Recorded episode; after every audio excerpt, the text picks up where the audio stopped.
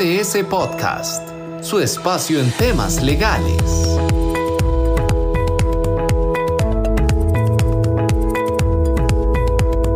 Hola, ¿qué tal? Bienvenidos a un nuevo podcast de BDS. El día de hoy queremos hablar sobre el Company Car. Conmigo está mi compañera y colega Lucía Solórzano para ayudarme a desenredar un poquito este tema de los carritos que damos en las empresas placer estar con todos ustedes, igual don Frank, es un placer estar acá y, conversar sobre esto que pues me, trajo recuerdos el otro día que estábamos conversando sobre los temas a tratar. Eh, yo creo que yo crecí en una casa donde el carro que yo decía que era el carro de mi papá realmente nunca era de mi papá, era el carro de la empresa y de yo me acuerdo ir a la escuela siempre con el loguito de la empresa en, en el carro, entonces es un tema interesante. Sí, es, es un tema que sin duda es interesante, pero es bien complicado porque es un beneficio demasiado atractivo. Yo creo que toda oferta de empleo que incluye dentro de los beneficios el company card brilla un poquito más, claro. Y hay muchas formas diversas de dar ese beneficio. Y dependiendo de la forma en que usted le otorgue, pues el riesgo que asume la empresa o el manejo que va a dar la empresa es diferente y el riesgo puede que suba o baje según este manejo. Entonces, sí es importante que analicemos cuáles son las em, diferentes modalidades que usualmente observamos en la entrega del Company Car. Pero lo primero que tal vez deberíamos desenredar es qué naturaleza tiene el Company Car. Entonces, ¿es siempre naturaleza salarial o no es de naturaleza salarial? ¿Debe ser considerado para efectos de una posible liquidación laboral, aguinaldo y demás este, rubros relacionados con el salario o no? ¿Cómo lo ves, Lu? Hay que empezar un poco con el tema de cuál es el puesto y cuál es el perfil, porque puede ser que por el puesto que yo tengo, el tener un vehículo sí o sí resulta necesario. Pensemos en un vendedor que si yo le digo al vendedor que se traslada en bus, ¿verdad? Este, pues probablemente no va a ser tan eficiente o no va a ser tan efectivo. Entonces hay puestos que ya por su naturaleza definitivamente tenemos que dar esa, esa herramienta y ya pues la empresa probablemente va a tener su propia flotilla. Sí que ese es el vehículo como herramienta, es decir, es el vendedor que llega en la mañana, recoge el carro, se va, hace su ruta y después viene y lo entrega a la, a la empresa o incluso puede ser que se lo lleve a la casa, pero no tiene un uso discrecional. Exacto, y tiene que dar cuentas, ¿verdad? Entonces no es que yo dije, bueno, por mientras voy a ir a hacer el, el, mandado de recoger las notas de mi hijo en el colegio y voy a ir a hacer las compras, ¿verdad? Con el vehículo, sino que ese uso, porque usualmente también incluye pues lo que es el pago de la gasolina, los mantenimientos, es estrictamente para efectos del puesto y como una herramienta. Entonces, si tenemos esos controles, no estaríamos hablando de un beneficio como hablábamos al inicio, sino que efectivamente es simplemente una herramienta de trabajo. Lo que pasa es que a veces esa herramienta, o que en principio la demos como herramienta, nos vamos descuidando un poquito en los controles y entonces se va difuminando esa, ese carácter de herramienta y podríamos empezar a tener un riesgo de carácter salarial. Bueno, y no quiero hablar mal aquí de su papá, pero bueno, este es precisamente el caso, ¿verdad? En donde hay un, vehículo que, rotulado que se, utiliza, se debía utilizar para fines eh, laborales y Lucía termina yendo en carro a la escuela. Entonces, lo cual me alegro mucho, pero, pero definitivamente yo creo que es ahí precisamente donde se empieza, ya sea o porque yo soy consciente y lo regulo y, por ejemplo, permito un uso discrecional limitado, donde puede el trabajador trasladarse a su casa, de repente sí puede ir a hacer un mandado, pero el carro es rotulado y, tiene ciertas limitaciones, digamos, no se lo puede llevar a la playa un fin de semana, pero tiene ciertas actividades de su día a día que puede, de naturaleza personal, en las que puede utilizarlo, pero ahí ya entramos en un riesgo, ¿cierto? Claro. Bueno, no, y está yéndonos un poquito más allá y siguiendo aquí con los trapos sucios de mi papá, en realidad en el esquema que había, estamos hablando, ¿verdad?, hace más de 30 años, este, sí se le permitía a los agentes vendedores llevarse el vehículo para la casa y sí podían, por ejemplo, un fin de semana, si querían ir a la playa, podían llevar el vehículo. Eh, igual cubriendo su propia gasolina, pero sí había un uso de alguna manera discrecional y ahí entonces podríamos entrar a esa disyuntiva, ok, sí es una herramienta de trabajo, porque estábamos hablando, de, digamos, en el caso de mi papá, de un agente vendedor, eh, pero sí había parcialmente un uso discrecional. Entonces, ¿cómo entramos a cuantificar eso, verdad? Para que no, se nos, no nos represente un riesgo. Que ahí es la clave, ¿verdad? Vamos a ver, no vamos a satanizar o vamos a decir que es malo que el trabajador que tiene una herramienta de trabajo que es susceptible de ser utilizada para fines personales, como es un vehículo, que también lo pueda hacer, pero si lo voy a dejar, cuantifiquémoslo.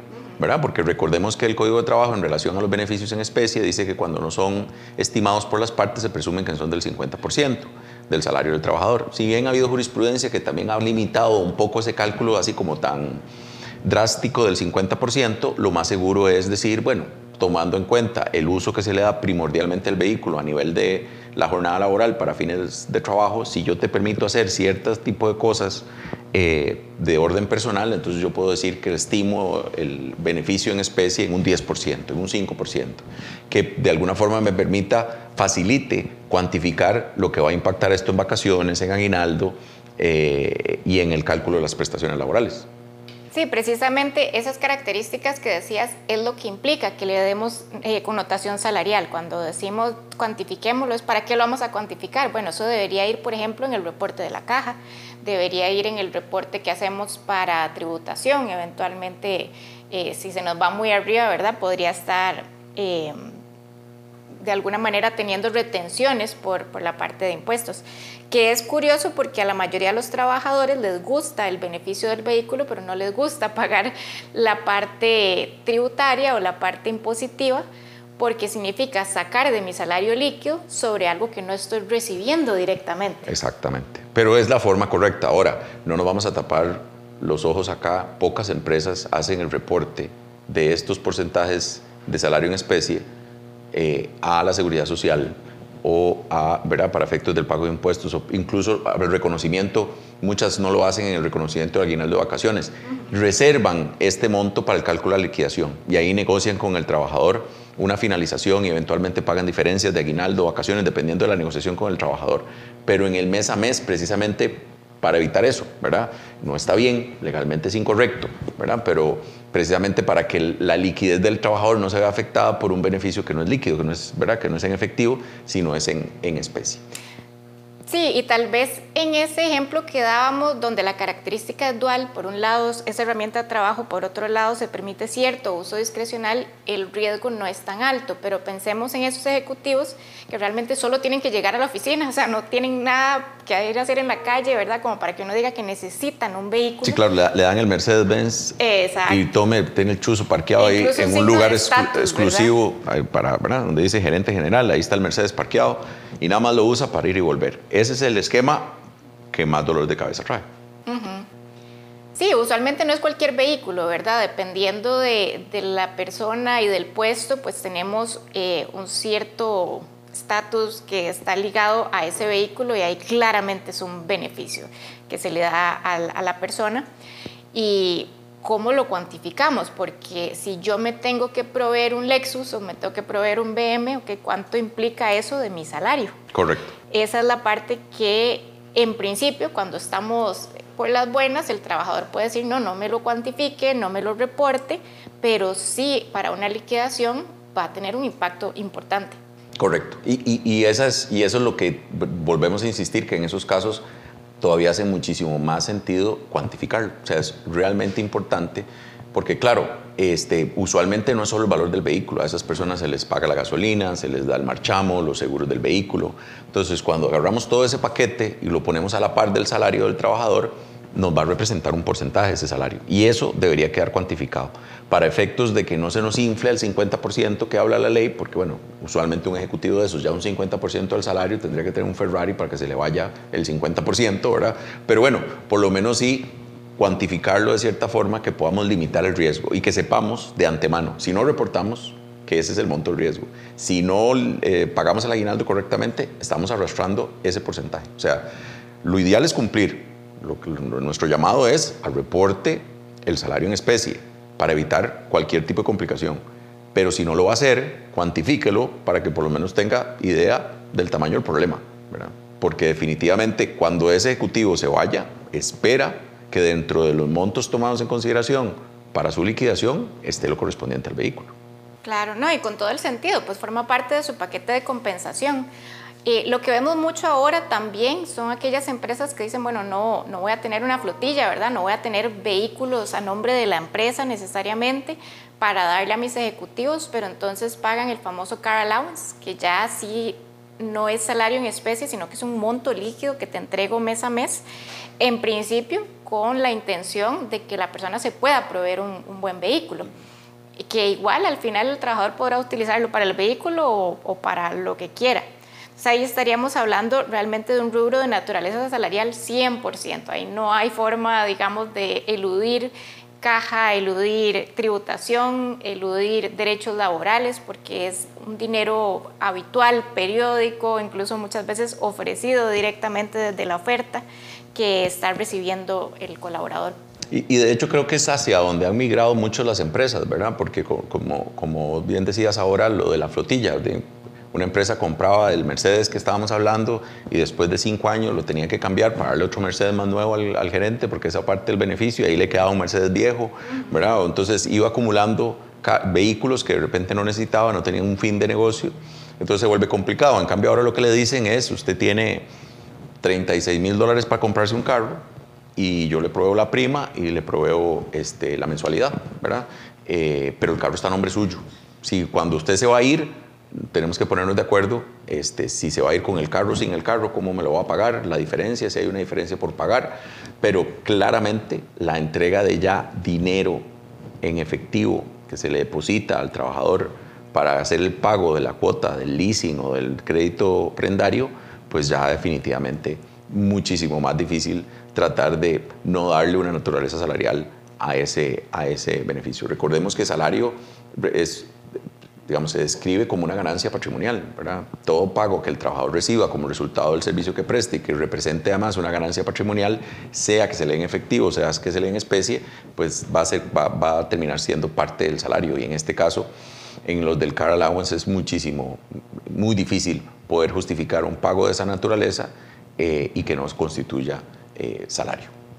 Sí, de hecho, bueno, en todos los esquemas que comentábamos podemos ver que el vehículo como parte de la relación laboral lo podemos analizar desde lo menos discrecional o cero discrecional, que fue el primer caso que comentamos que era una simple herramienta de trabajo, así como yo uso la computadora, pues uso el vehículo para hacer mis funciones y ahí se va degradando un poquito, ¿verdad? Uso un poquito más discrecional, uso totalmente discrecional o incluso ya al monto, al 100%, que lo podría usar hasta para algo que no sea el vehículo.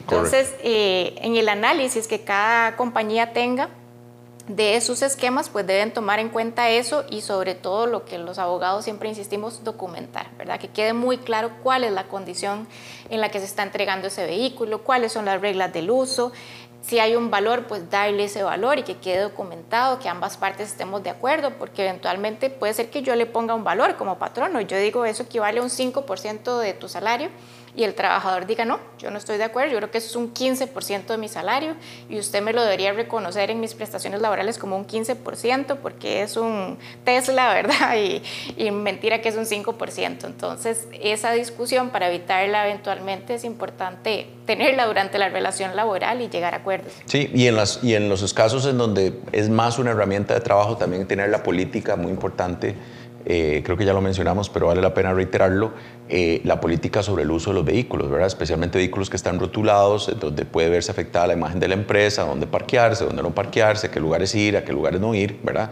Eh, que, cuál debe ser mi comportamiento como conductor, porque de alguna forma soy una proyección a lo externo de la empresa y puedo generar un perjuicio también por, afectación a la imagen. Entonces, todo este tipo de situaciones es mejor, es mejor regularlas. Sin duda, insistimos, es un excelente beneficio, eh, brilla dentro de todos los bullets que pueda tener una oferta. Este, a quienes nos gustan los carros, de repente lo primero que se le va a llamar a uno la atención es la idea de que este, el, el esquema de compensación incluye un vehículo, pero para la empresa honestamente es un dolor de cabeza. Es un dolor de cabeza cómo regularlo y puede tener muchas eh, variaciones y complicaciones y por lo tanto, como dice Lucía, es mejor tenerlo todo eh, bien regulado desde el inicio. Sí, y además que esa política, recordemos que uno puede tener un documento que si no coincide con la realidad, el documento tampoco va a ser tan útil. Entonces, si la política dice que el vehículo es solamente una herramienta de trabajo, pues contar con controles y ejercer los controles para que efectivamente el vehículo se utilice solo como herramienta y no le estemos dando carácter salarial de manera tácita a, a través de la tolerancia. Correcto. Pues bueno, en general estos son los, conceptos que les queríamos compartir eh, a ustedes. Tal vez solo me queda un tema interesante que está medio relacionado, pero es cuando el vehículo es del trabajador. Y por ejemplo es el agente de ventas que tiene se le pide como uno de los requisitos para trabajar el vehículo. El vehículo es propiedad del trabajador y se usa como una herramienta de trabajo, pero es del trabajador. En ese caso, más bien, la empresa le compensa el uso del vehículo, pero ahí sí no es una ganancia patrimonial para el trabajador. Lo que él llegue a cobrar por ese monto, por, por ese uso de su vehículo, es un reembolso de gastos. Eh, la idea es que el patrono le reembolse el gasto en que incurrió el colaborador eh, al utilizar su vehículo para fines laborales. Usualmente, Muchas empresas lo manejan a través de un contrato de alquiler de vehículo, donde le alquilan el vehículo al trabajador, precisamente para compensar por el desgaste del, bien y eventualmente tal vez una tabla de kilometraje o demás que le pueda compensar la gasolina y, algunos eh, este, gastos que también incurre en ese sentido. Pero entonces, em, nada más tomemos en cuenta que esta sí es una situación totalmente distinta a las que hablamos ahora, en donde es la empresa el que provee directa o indirectamente, eh, ya sea el bien, el vehículo, o da el dinero para que la persona, el trabajador, pueda conseguir el vehículo. Pero en este otro caso es distinto, porque es el trabajador el que trae el vehículo a la empresa, lo pone a disposición y por eso se le repone el desgaste de ese bien. Claro, aquí para el trabajador ya más que un beneficio es un gasto. Estoy poniendo mi bien, mi, mi inversión a favor del patrono. Es legalmente posible. En el, mismo código de trabajo indica que aunque el patrón no es el principal obligado a brindar la herramienta, pues el trabajador podría utilizar su herramienta propia en acuerdo con el patrón. Entonces, nuevamente, como les comentábamos, ese acuerdo que esté por escrito, que, esté, este, que sea consistente con la realidad, ¿verdad? Lo que yo le estoy entregando al colaborador por ese gasto realizado, pues que sea proporcional, sea razonable eh, y ahí no deberíamos tener mayor problema, pero sí es un escenario distinto. Ahora sí, creo que hemos cubierto todos los temas que traíamos el día de hoy en relación a los, a los vehículos eh, en la empresa. Eh, muchísimas gracias, Lucía, por ayudarme a desenredar un poquito este tema el día de hoy. Muchísimas gracias y bueno, ahí espero también mi vehículo como beneficio en mi oferta de empleo. Bueno, eh, seguirás esperando. No, con mucho gusto. Bueno, no, muchas gracias a todos por escucharnos y eh, espero volverlos a, nos volvamos a encontrar en un nuevo podcast de BDS. Esto fue BDS Podcast, una producción de BDS Asesores.